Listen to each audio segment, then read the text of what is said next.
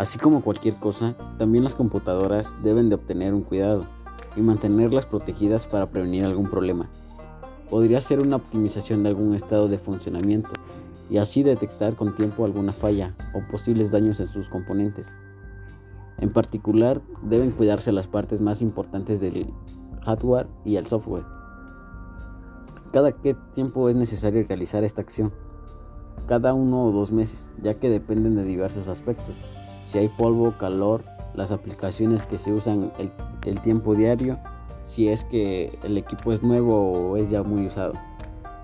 En el mantenimiento de una PC tiene importancia hacia la protección contra los virus, la actualización del sistema o de aplicaciones contra virus y una revisión al disco duro no vendría mal cada que se realice esta limpieza.